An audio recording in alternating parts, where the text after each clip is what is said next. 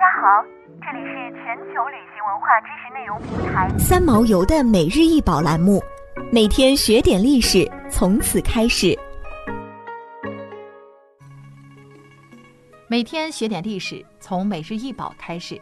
今天给大家介绍的是黄釉莲瓣纹尊，为北齐时期的一件文物，通高四十厘米，口径十一点二厘米。一九七三年，陕西省寿阳县贾家庄库迪回落墓出土，现收藏于山西博物院。此尊不管是在造型还是在装饰手法的表现，整器吸纳了中西亚地区琉璃器与金银器的元素，使之呈现出强烈的东西方文明交融特征。这个黄釉莲瓣纹尊属于一个铅釉陶器，铅釉陶器创烧于西汉时期，盛行于东汉。是以铅的化合物作为基本助溶剂的低温釉陶，它的主要成色剂是铜和铁，在氧化气氛中烧成。铜呈现出美丽的翠绿色，铁呈现出黄褐色和棕红色。釉层清澈透明，釉面光泽平滑。所发现的汉代铅釉陶器都是名器，无一实用器。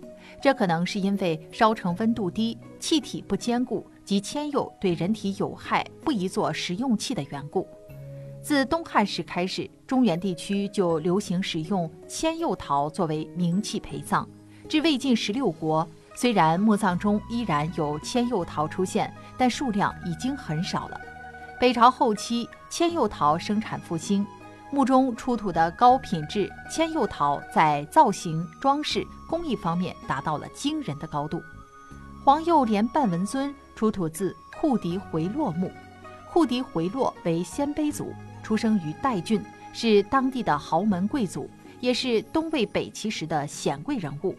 年轻时的库迪回洛仪表堂堂，标准的美男子，身材高大伟岸，孔武有力。生活在那个民风尚武的年代，库迪回洛也有一身的好本领。六镇起义爆发后，库迪回洛带领族人避难，投靠了尔朱荣。成了尔朱荣身边的统军，随尔朱荣进攻洛阳有功。拥立孝庄帝元子攸登基后，库迪回洛升任为别将。库迪回洛先后担任使持节都督、西夏州诸军事、西夏州刺史、东寿阳大都督、使持节都督、朔州诸军事、朔州刺史。除了这件黄釉莲瓣纹尊之外，出土自库迪回落的随葬品共计三百多件。